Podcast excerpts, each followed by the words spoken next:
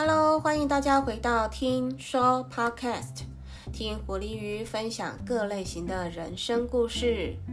这次要与大家分享的人生故事系列是电视剧，剧名为《Mouse 窥探》，导演崔俊培，编剧崔兰，领衔主演李生基、李熙俊、胡祝炫、景收珍。类型：南韩悬疑惊悚动作片，级别限制级，集数二十集，另外还有两集的番外篇与三集的特辑，每集的长度八十到一百分钟。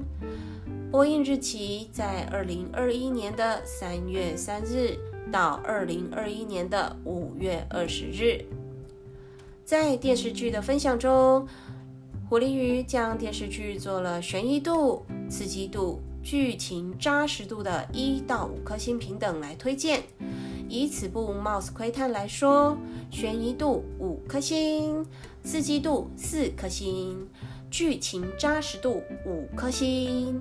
推荐说明呢？嗯，就是这部剧极度的烧脑，几番呢都觉得自己已经猜到了下一步的答案，却在最后啊有了最惊奇的反转。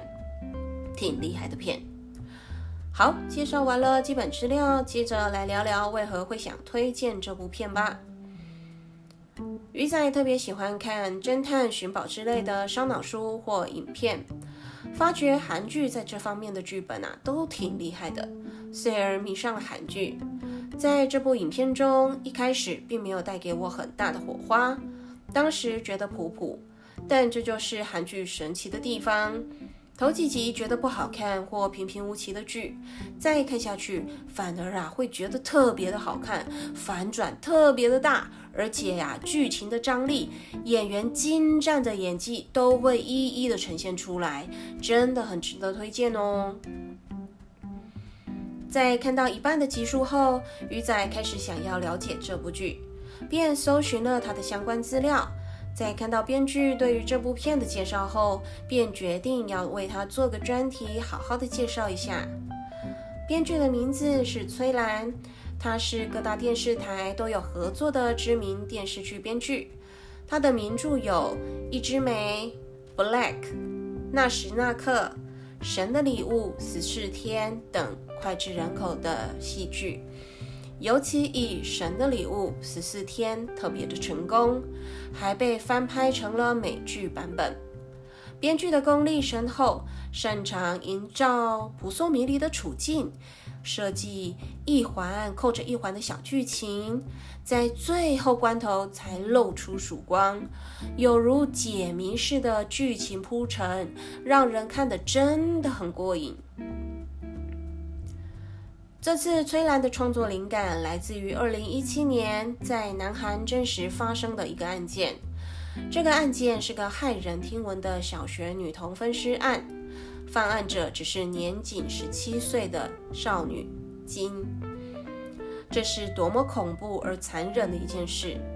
在案件的审讯中，被害儿童的母亲曾说：“希望被告人能够了解我家的孩子是多么珍贵的存在。”然而，这样的愿望却永远无法实现，因为当金被问到现在让他感到最痛苦的事情是什么时，他没有丝毫的抱歉感或负罪感，他只是说：“天气这么好，我却无法去看樱花，让我感到最痛苦。”这个答案啊。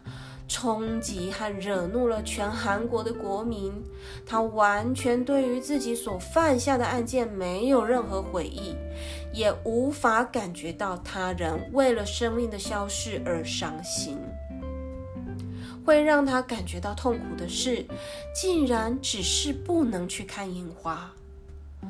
当然，这个部分也显示着金的大脑和平常人是不同的。基因从一出生，在他的大脑里就缺少了镜像神经元。科学家发现，镜像神经元与掌管手势、语言这类沟通方式的神经元之间有密切的联络关系。它与学习模仿方面提供了完善的机制。在人类传递资讯与学习知识的过程中，扮演重要的角色。这个部分在心理学家方面也得到同样的答案。他们发现镜像神经元与人类的表情认知、情绪传递和同理心有极重要的关联。镜像神经元在人类文化史上堪称心理科学 DNA，它让人能有共情能力，会模仿，就像在生活中看到其他人在吃美食，会不自觉地吞咽口水。那在看到别人运动，就会浑身充满了力量一样。所以，当人类缺少了它，便会少了感同身受的能力，无法体会或想象别人的开心与痛苦。金就是这么样一个有着缺陷基因的人。所以他无法感知他人的痛苦，也完全没有负罪感、同情心、恻隐之心，甚至于后悔的感情。我们无法期待这类的人会忏悔或者赎罪。正因如此，今到死也不会了解，对于父母而言，孩子是多么珍贵的存在。更别说他会对自己所犯下的罪行忏悔。虽然就是因为被这个案件所触动，他觉得被害者的人家人们一辈子都必须生活在痛苦中，但加害人的基因却让他们这辈子连百分之一的负罪感都没有，反而能够舒心的过日子。于是他在怒火中烧下，便着手计划了这部电视剧。即使被害者家属的愿望在现实中难以实现，编剧便在他的剧本里让精神变态的杀人犯能够拥有和常人一样的感情，然后会为自己所犯下的事情感到心理痛苦，进而反省赎罪，算是以其人之道还治其人之身。在现实中无法完成。在剧本里至少能圆满了这个结局。接着，故事就要开始了。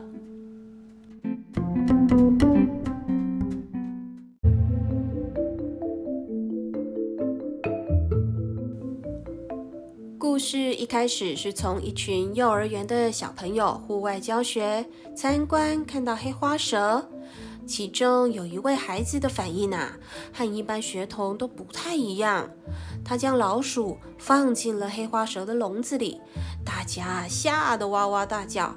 只有他是完全冷静地观看蛇鼠斗。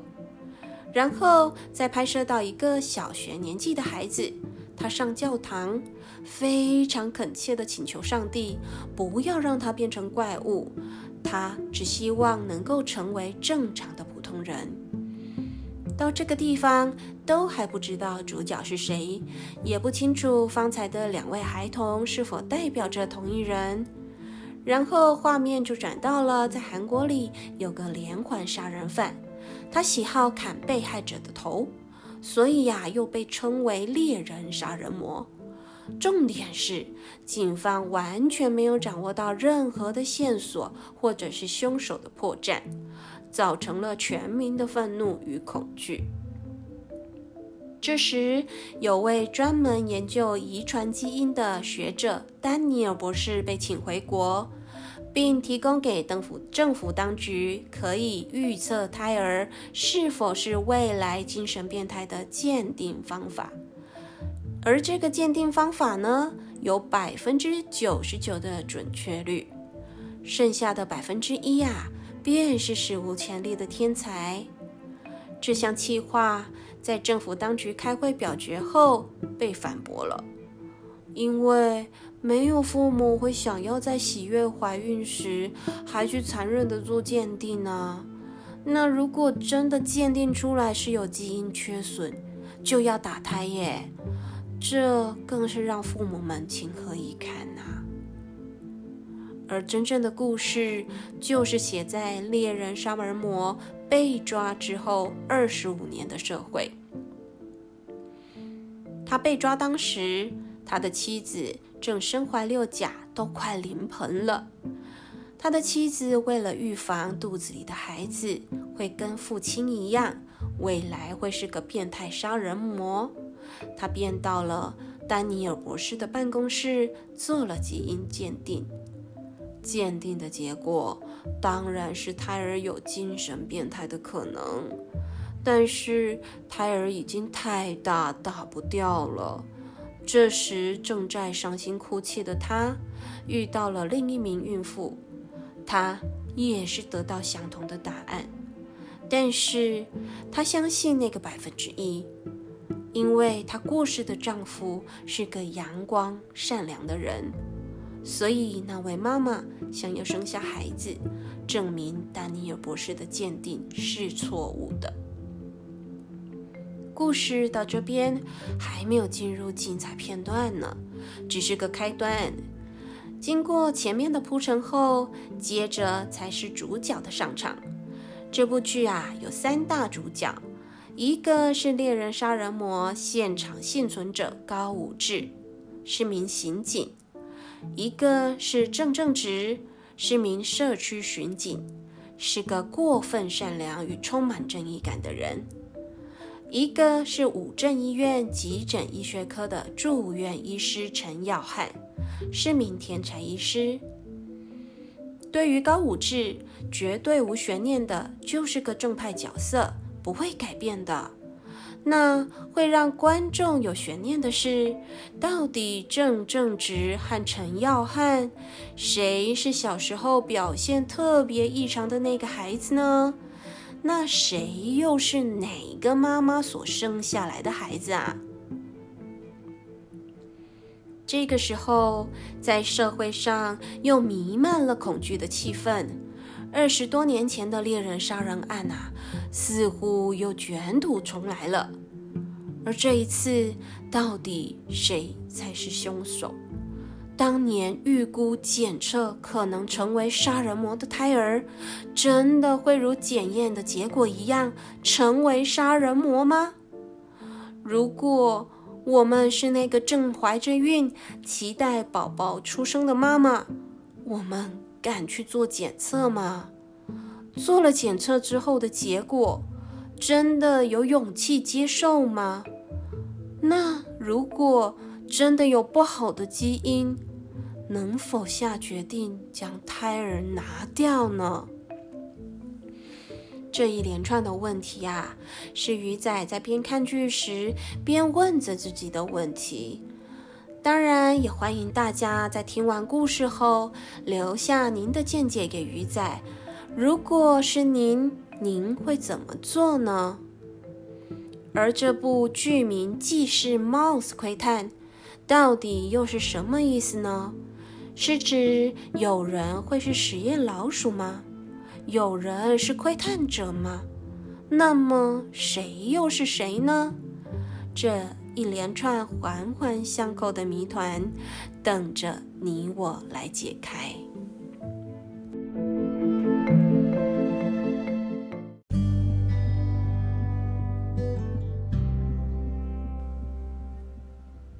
这部剧看起来虽然爽度没有其他片那么高，但是真的相当烧脑费解，让鱼仔一度啊看到头都好晕啊！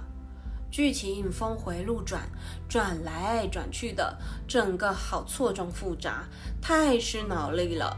不会演，真的是部内容扎实、后置也相当精彩用心的好剧。如果喜欢看这种解谜片的，真的可以跟着剧去转转看哦。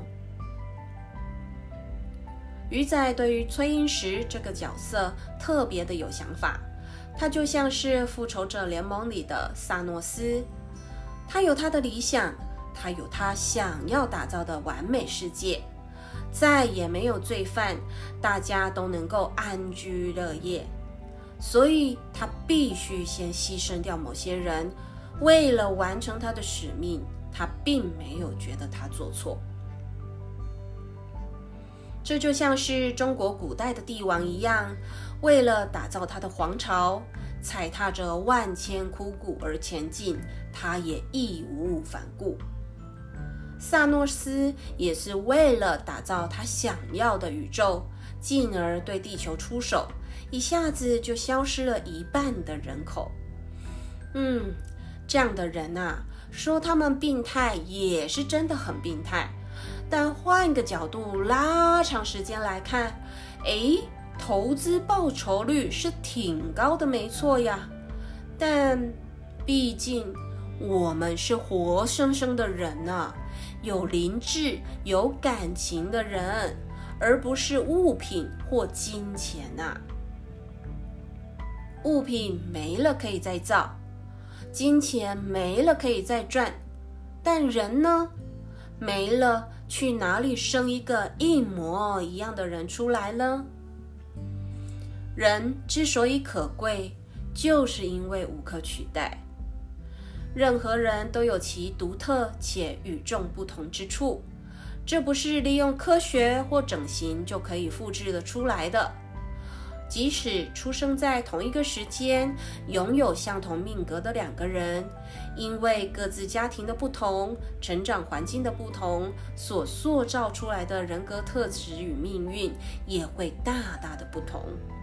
更遑论，即便是出生在同一个家庭里的双胞胎，也都完完全全各自有各自的人生。人就是这么的奇妙。喜欢群居，却又享受着与天俱来的独特性。这也是因为如此，我们的世界才会这么的热闹，这么的多彩多姿啊！所以，我们必须尊重每一个生命，特别是尊重自己的生命。毕竟，这辈子可是只有这一次的机会，不能重来的哦。所以，这样的无价之宝。我们得好好的珍视，并努力的去让自己活得精彩，才不会白走了这一遭。大家说是不是呢？谢谢大家收听鱼仔的 Podcast。我们今天的听说电视剧《Mouse 窥探》的人生故事就说到这里喽。喜欢鱼仔节目的朋友，别害羞，欢迎留言跟鱼仔分享。你的鼓励就是我大大的原动力哦。也请为听说点下关注与分享，这样才可以及时收到鱼仔最新的人生故事哦。谢谢大家，敬请期待下一个人生故事吧，拜拜。